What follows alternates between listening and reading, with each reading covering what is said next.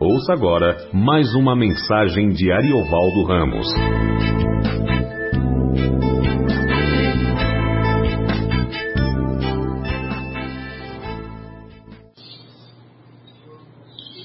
A partir do verso 19 do capítulo 1, né? nós já vimos a primeira parte, do 1 até 14, já vimos o 15 18, agora a partir do 19. Este foi o testemunho de João, quando os judeus enviaram de Jerusalém sacerdotes e levitas para lhe perguntarem: Quem és tu? Ele confessou e não negou: Eu não sou o Cristo. Então lhe perguntaram: Quem és, pois? És tu Elias? Ele disse: Não sou. És tu o profeta? Respondeu não. Disseram-lhe, pois, declara-nos quem és, para que demos resposta àqueles que nos enviaram. Que dizes a respeito de ti mesmo? Então, ele respondeu, Eu sou a voz do clama no deserto. Endireitai o caminho do Senhor, como disse o profeta Isaías. Ora, os que haviam sido enviados eram de entre os fariseus e lhe perguntaram: Então, por que batizas se não és o Cristo? Nem Elias, nem o profeta. Respondeu o bispo João: Eu batizo com água, mas no meio de vós está quem vós não conheceis, o qual vem após mim, o qual não sou digno de desatar-lhe as correias das sandálias. Essas coisas passaram, se passaram em Betânia, do outro lado do Jordão, onde João estava batizando. Em nome de Jesus, Pai, nós queremos te agradecer por tua presença, queremos te agradecer por Jesus, teu Filho, nosso Senhor, queremos agradecer-te por essa noite, queremos agradecer-te por tua bondade, por tua misericórdia e por tua palavra que há de ser dada a nós pelos méritos de Cristo Jesus. Nós reconhecemos que não temos mérito algum e só por causa do Cristo esperamos na tua palavra e esperamos a tua palavra. E te agradecemos, porque sabemos que sempre atendes ao Cristo, que nos abençoa com a tua palavra. Obrigado, Senhor. Em nome de Jesus, Pai. Amém. Bom, esse, é, a carta de João fala de Jesus como uma palavra. Princípio era o verbo, o verbo estava com Deus, o verbo era Deus. O verbo ganhou uma amplitude. No começo o verbo era silente. Depois o verbo se tornou, se fez sacrifício. Porque a primeira coisa que aconteceu antes de tudo e para que tudo houvesse foi o sacrifício do Cordeiro. Antes da fundação do mundo. Depois o verbo se fez criador. E todas as coisas foram feitas por intermédio dele, e sem ele nada do foi feito se fez.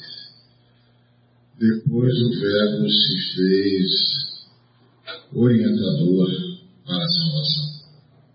Veio Abraão, veio Moisés, veio os profetas. O Verbo se fez orientador, legislador, orientador para a salvação. Depois o Verbo se fez carne e habitou entre nós. E então o Verbo se fez salvação, morrendo em nosso lugar. E por fim o Verbo se fez ressurreição, que é onde estamos agora. Hoje o Verbo é, é palavra de ressurreição, para que tenhamos vida e a tenhamos em abundância. E o João veio testemunhar disso. o Verbo. O Verbo na sua amplitude, o Verbo que vai se fazendo sacrifício, depois se faz ah, criador, criação, depois se faz orientação, ah, revelação, depois se faz carne, depois se faz salvação, e agora o verbo é a ressurreição. É palavra de vida e vida em abundância. E, e o João veio para dar esse testemunho. E os judeus então vieram interrogar o João, é, sacerdotes e levitas. Interessante é, que não foram os, os fariseus que foram é, interrogados. Não foram os fariseus, não foram os escribas. Foram os sacerdotes e levitas. Porque João era sacerdote. Então os sacerdotes foram, foram ah, conversar com ele. Quem sabe o que está por detrás disso? Porque se tudo estivesse correndo bem, eh, João é que deveria ser o sumo sacerdote. Mas, como os romanos tinham corrompido, corrompido o sacerdote, então João estava no deserto. E eles foram então perguntar quem é João. É,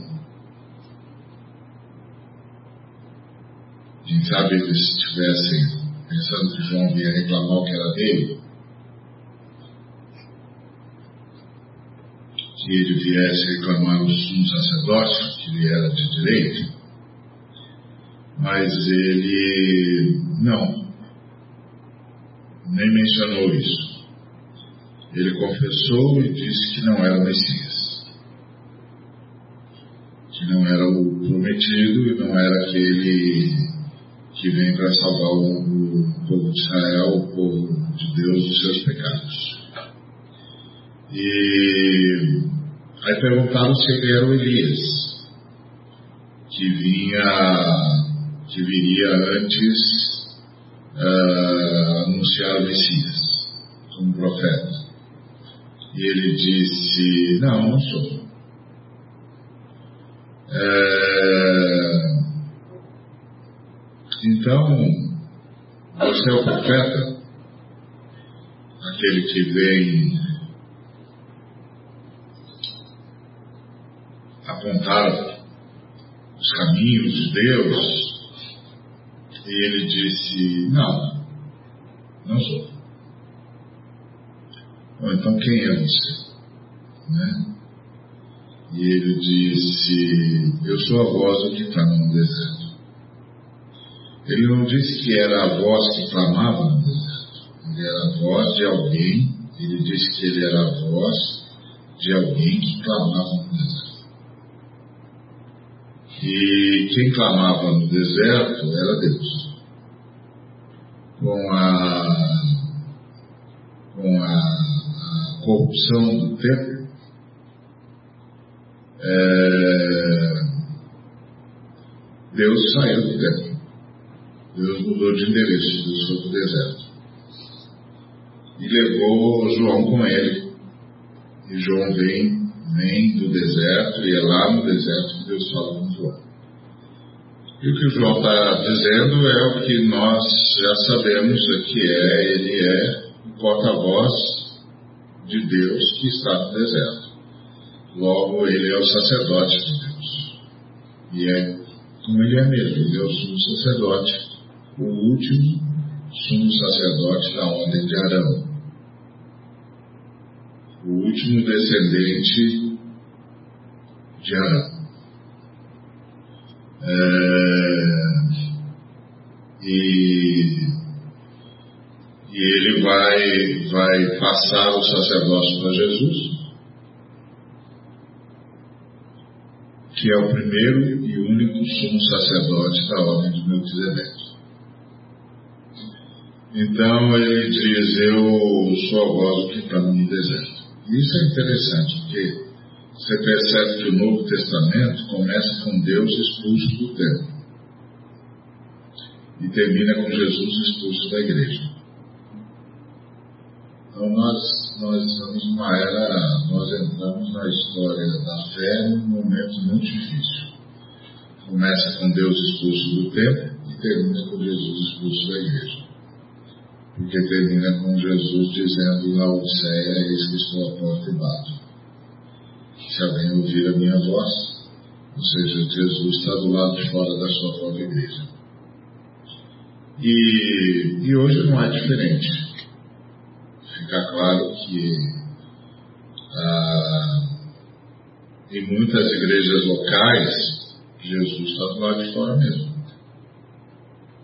Porque as pessoas que se reúnem na igreja local não querem mais saber o que é que ele acha. Espera sim que ele se preocupe em saber o que eles acham.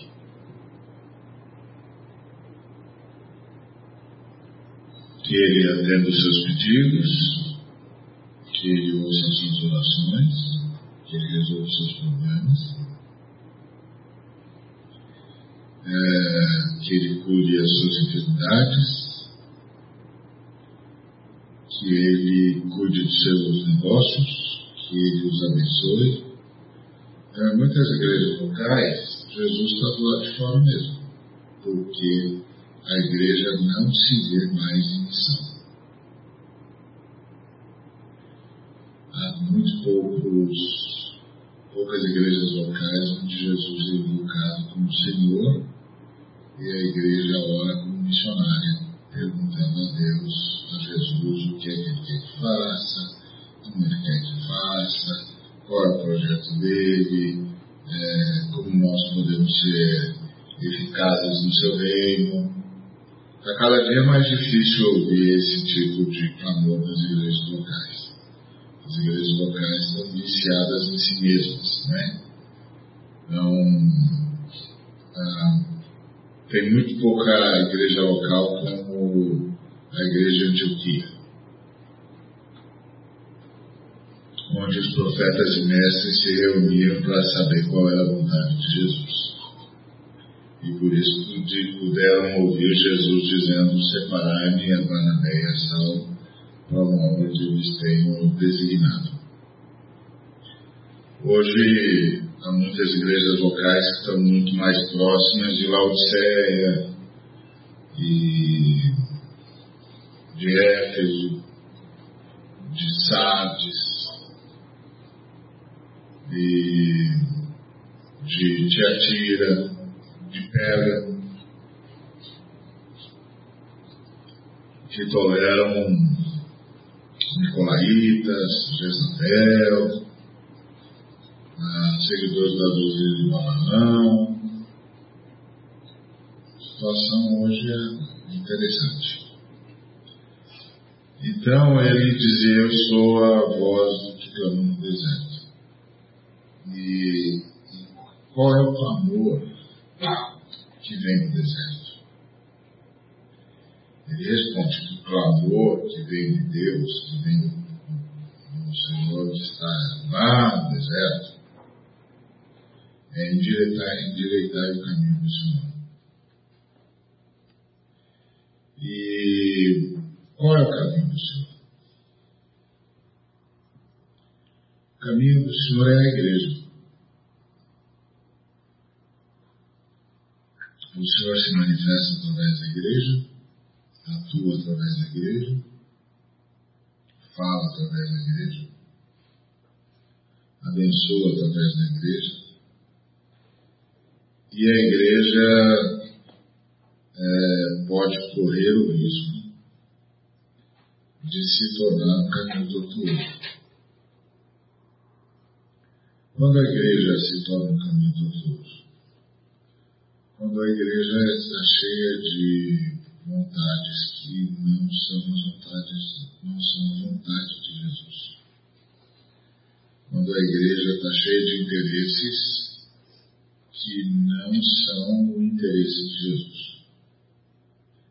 Quando a igreja está cheia de desejos que não constituem o desejo de Jesus. Então ela se torna caminho tortuoso. Porque primeiro Jesus tem de agradar a igreja, resolver os problemas da igreja. Ah, deixar os irmãos contentes. E depois, quem sabe, ele consiga se manifestar através da igreja. Então, é, ele disse que o clamor de Deus, o clamor dessa voz que clama desde o deserto é endireitar o caminho do Senhor. O Senhor precisa passar, o Senhor precisa chegar ao mundo, o Senhor precisa construir a sua, a sua salvação, manifestar a sua salvação, promulgar a sua salvação. E, e conta com a igreja. A igreja está aqui para quê? Para anunciar a salvação de Javé. Só para isso. A igreja não está aqui para ser protegida, a igreja não está aqui para ser abençoada, a igreja não está aqui para ter as suas orações atendidas, seus desejos satisfeitos. A igreja está aqui para anunciar a salvação de Javé, que é Jesus. Para anunciar a salvação de Javé, a igreja vai atacar o inferno. Vai atacar o inferno por meio das boas obras e por meio da proclamação. Os membros da igreja, eles não têm mais nenhum interesse no mundo. Tudo que eles fazem no mundo, fazem para proclamar a salvação de Jesus. Então, eles vão para a escola para proclamar a salvação de Jesus. Eles montam um negócio para proclamar a salvação de Jesus. Eles estudam, eles trabalham, eles operam para anunciar a salvação de Jesus. Os membros da igreja não têm outro objetivo. Os membros da igreja sabem do juízo, sabem da condenação, sabem que os seres humanos estão nas mãos do diabo e sabem que o ambiente está submerso no inferno. No ambiente geral. No ambiente econômico, no ambiente político, no ambiente cultural, está tudo submerso no inferno. Então, a igreja está aqui para quê? Para anunciar a salvação de Javé. Quando a igreja não tem essa noção, ela se torna um caminho tortuoso. Porque aí tem tantos interesses, tantas vontades, tantos desejos em jogo, que a salvação de Javé quase não é apresentada. Ah, a gente pode fazer essa avaliação por nós mesmos. Quantas das pessoas com quem a gente convive, sobre quem a gente tem alguma influência, a gente tem anunciado a salvação de Javé. E, e isso é, é uma pergunta que ecoa em todo lugar. Mas mais grave do que isso, a quantas pessoas nós conseguimos demonstrar a salvação de Javé? Quantas pessoas que cruzando conosco percebem que nós somos pessoas que foram salvas por Javé? que alguma coisa em nós é diferente, que nós temos um costume diferente, que nós fazemos as coisas de modo diferente, porque nós desfrutamos da salvação de Javé. E anunciamos a salvação de Javé. Então, endireitar o caminho do Senhor é endireitar o foco da igreja. A igreja existe para anunciar a salvação de Javé. Só isso. Não tem mais nada para fazer.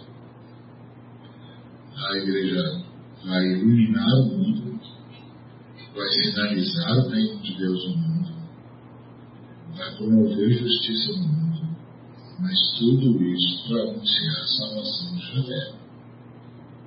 Salvação de Javé é o foco. Salvação de Javé é o objetivo. Então, as, o pressuposto aqui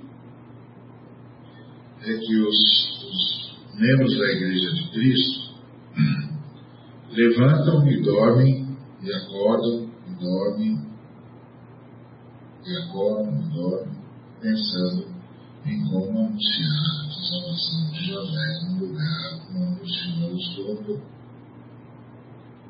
Seja como profissional, seja com, um vizinho, seja como interator, não importa.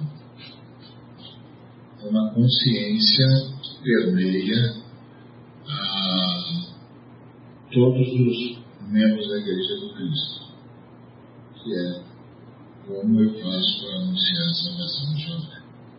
E claro que isso salva os, os filhos de Deus fazendo um montão de bobagem.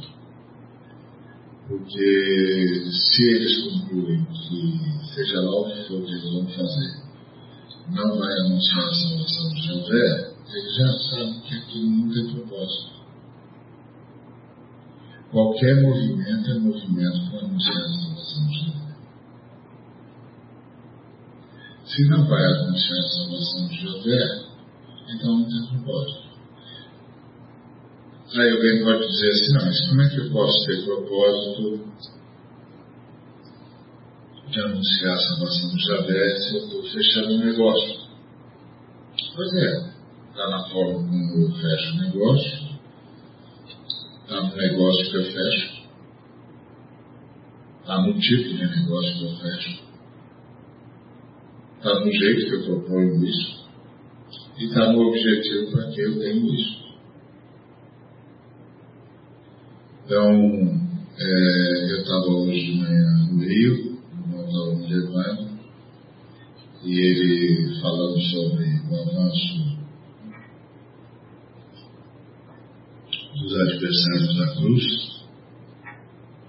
e eu disse, e, e aí teve um boato, não sei se próximo de verdade teve, mas houve um um boato de que ia haver um ataque maciço à Igreja de Cristo numa região de Moçambique. Não sei quantos de vocês ouviram falar, mas soltaram aí o boato, não sei se é verdade ou não. E aí ele me falou disso. Eu disse, olha, pode ser que sim, pode ser que não, não sei, essa região é uma região realmente complexa lá. E ele falou, puxa, eu não, não sei, ah, não entendo isso. Eu falei, ah, eu entendo. Eu entendo. Os filhos de Cristo não investem no reino de Cristo. Os filhos de, da, de, de, das potestades investem. Isso é muito simples. Por exemplo, eu fui lá numa região em Moçambique para conseguir sustentar os missionários lá, um. Em compensação, os adversários da cruz a cada 5 quilômetros constrói um local de reunião e uma escola. Não dá para competir.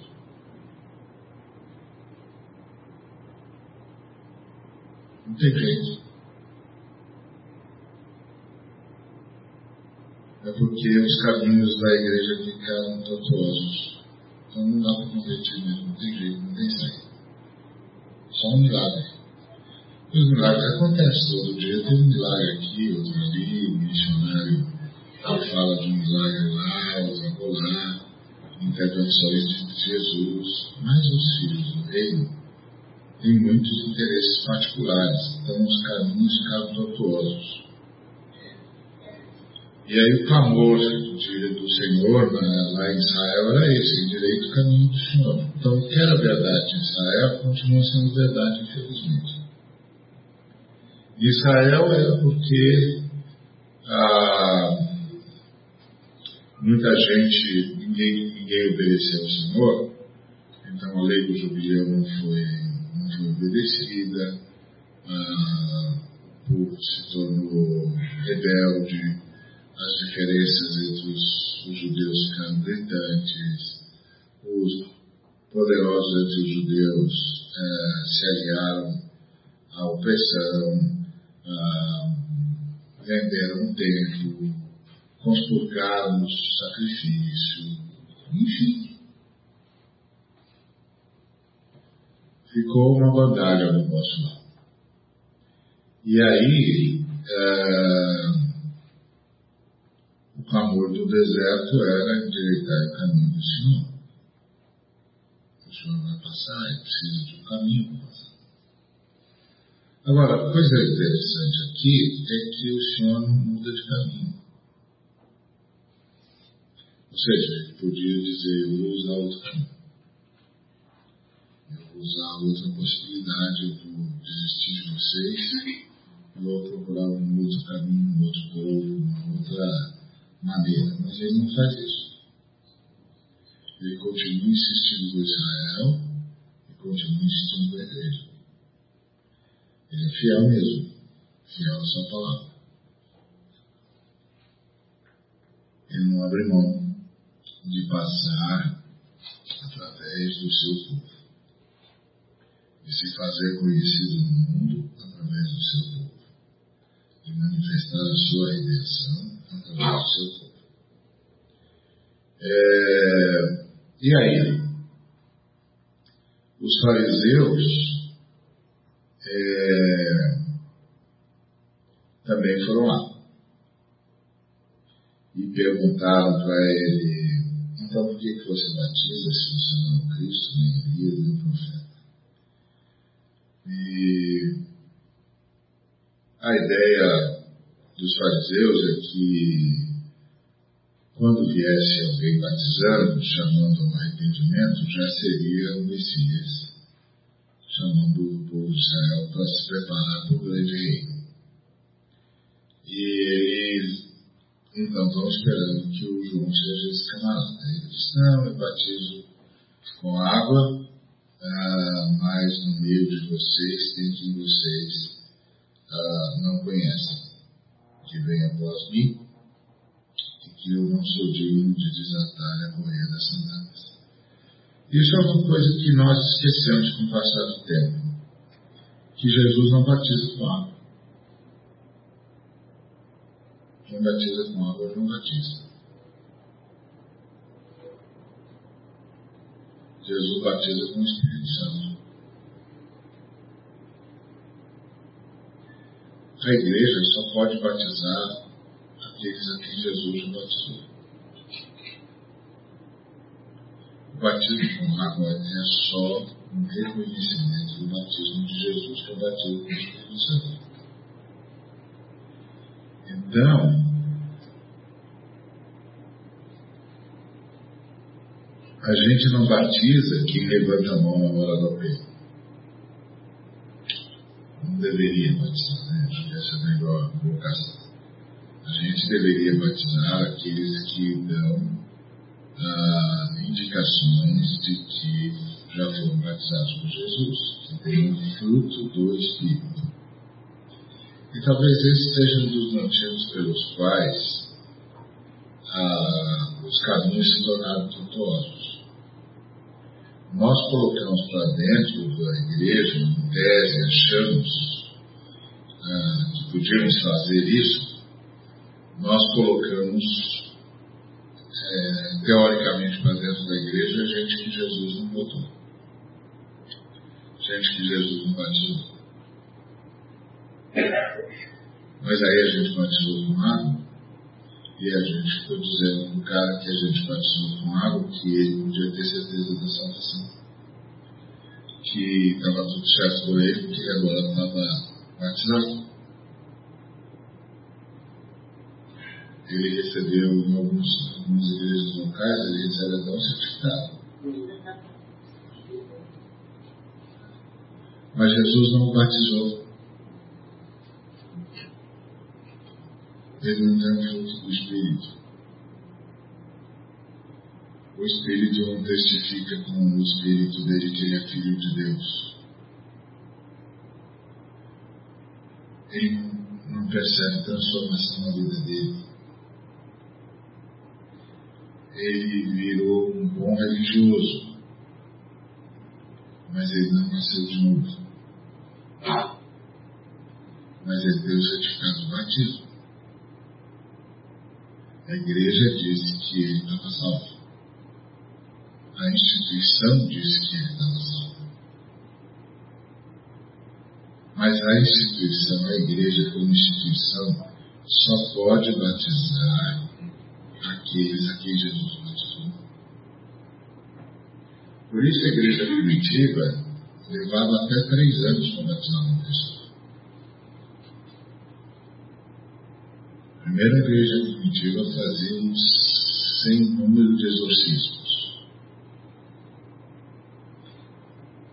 Até que o camarada renegasse Satanás em suas obras. E aí realmente confessasse Jesus Cristo como Senhor. E aí dava mostras de que tinha o fruto do Espírito. Ainda não era batizado.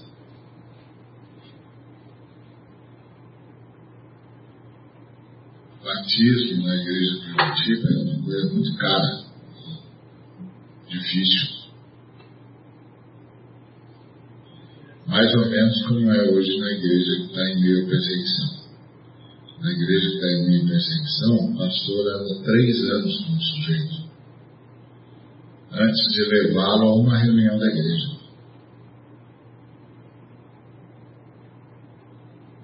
Precisa ter minimamente certeza de que aquele camarada se converteu. Porque ele pode ser um espião dos inimigos da cruz. E aí, se você leva um espião dos inimigos da cruz para a reunião lá na nação da cruz, é a última reunião.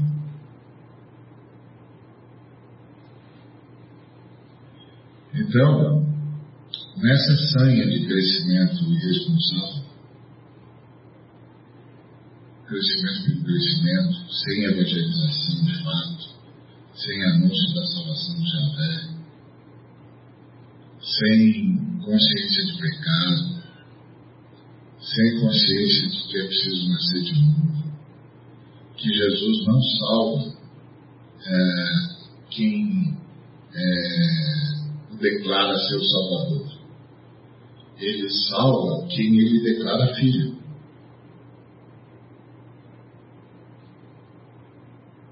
Então não é a questão não é se a pessoa diz, não, Jesus é meu Salvador. A questão é se Jesus o chama de filho.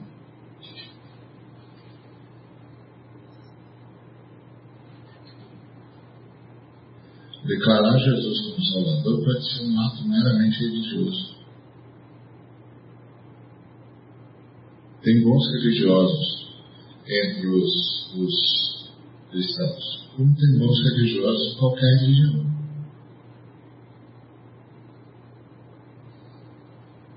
A camarada diz, não, mas eu amo Deus, mas todo religioso ama o seu Deus. Em qualquer religião. Pergunta para um bom religioso de qualquer religião se ele não ama o seu Deus. Ama.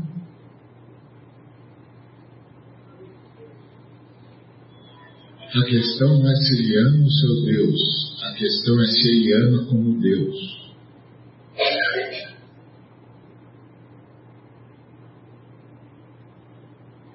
Ele não ama como Deus. Então eles não foram passados pela salvação de Javé.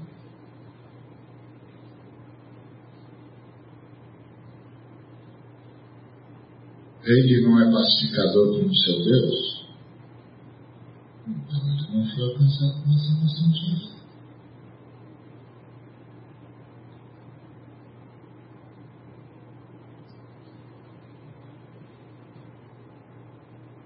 ele não é fiel como seu Deus, ué, então não foi alcançado pela salvação de Javé. A salvação de Javé tem conteúdo.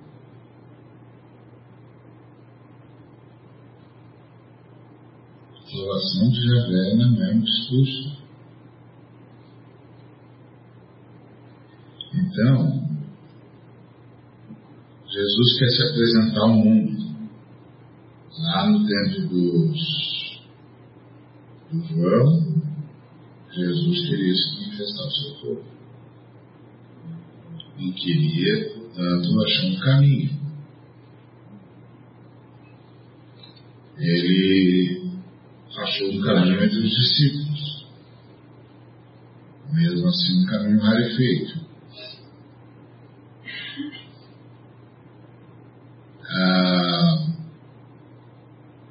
mas achou. E, e aí pôde cumprir o seu, o seu projeto da morte da ressurreição. E aí pôde ah, enviar o Espírito Santo. É verdade que quando o Espírito Santo chegou, dos 500 que ele havia conclamado a ficar em Jerusalém, já tinha, só tinha 120. Em 10 dias ele perdeu 380 seguidores. Sabe lá o que ia acontecer se o Espírito espera mais um dia, né?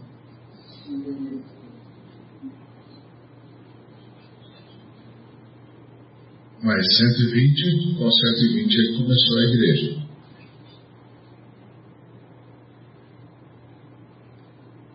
Essa igreja está aqui para anunciar a salvação de José. Vai ser o caminho pelo qual Jesus se apresenta ao mundo. Por meio das boas obras, da proclamação e do testemunho.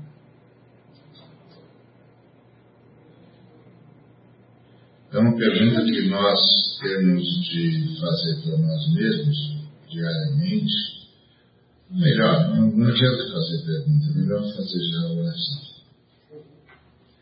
Que é, Senhor, me endireita como caminho do Senhor. Me endireita para que o Senhor possa ter um caminho de mim.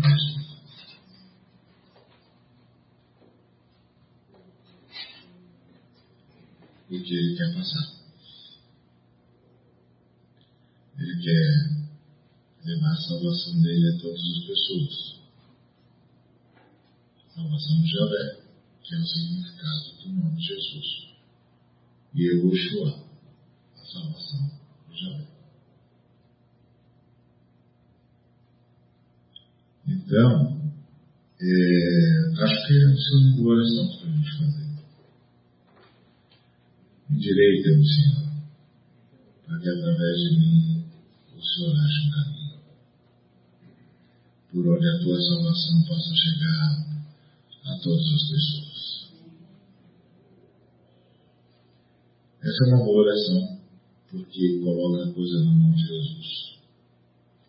E repete a sabedoria do salmista que disse: Sonda-me, Senhor, conhece meu coração, prova, escuta os meus pensamentos, vê se há em mim algum caminho mau e guia-me pelo caminho direito.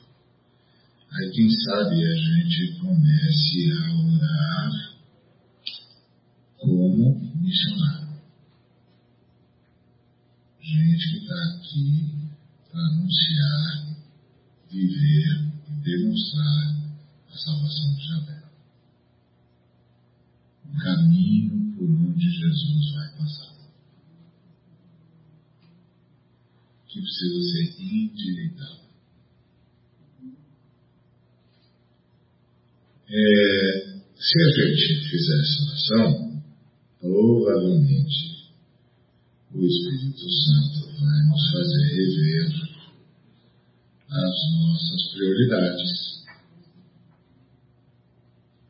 vai nos fazer rever as nossas vocações,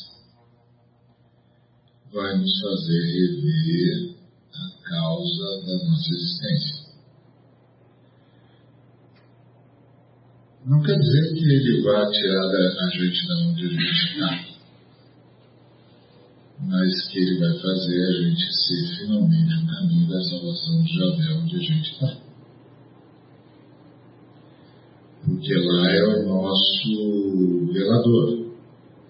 É de lá que a gente vai iluminar as pessoas. E a gente ilumina as pessoas com a salvação de Javé através do nosso testemunho, que é a manifestação do fruto, através das nossas boas obras, que é a prática da salvação de Javé. E através da nossa vida e programação. E aí então, ah, o caminho, o Senhor tem um caminho. O Senhor tem um caminho. O caminho do Senhor é através da sua igreja. O Senhor tem um caminho na minha família, um caminho no meu negócio, caminho na minha profissão, um caminho na minha casa, um caminho na minha escola, um caminho na empresa onde eu trabalho. O caminho é a igreja. Se eu sou o único representante da igreja, lá, então o caminho sou eu. Se tem mais representantes da igreja, o caminho são os representantes da igreja também. Por onde a salvação Javé vai passar. Ah, o Espírito Santo também vai fazer a gente rever as nossas ah, demandas pessoais, os nossos motivos de oração, porque Ele vai endireitar o caminho do Senhor. Agora, essa luta é uma luta milenar, né? Como eu disse, o Novo Testamento começa com Deus expulso do templo e termina com Jesus expulso da igreja local. Então a luta para que Jesus tenha um caminho é milenar. Milenar. Que nós possamos ser as pessoas que fazem essa oração direita, Senhor. Direita a mim. Para que o Senhor um caminho através de mim. E a tua salvação possa chegar a todos com quem é cruzar salvação de Javé. Jesus. Esse é o significado do nome dele. A salvação de Javé. Que Deus nos abençoe. Obrigado, Senhor, que a tua palavra possa produzir os frutos para os quais ela foi enviada a produzir. Que o teu nome seja honrado que o Senhor nos endireite a todos nós, para que através de nós haja um caminho no Senhor. Um caminho para a tua salvação. Para que a tua salvação chegue a todos. Em nome de Cristo Jesus. A graça de Jesus Cristo, o amor de Deus e a comunhão do Espírito Santo seja com cada um de nós, com toda a Igreja de Cristo, hoje para todos sempre. Amém. Deus nos abençoe.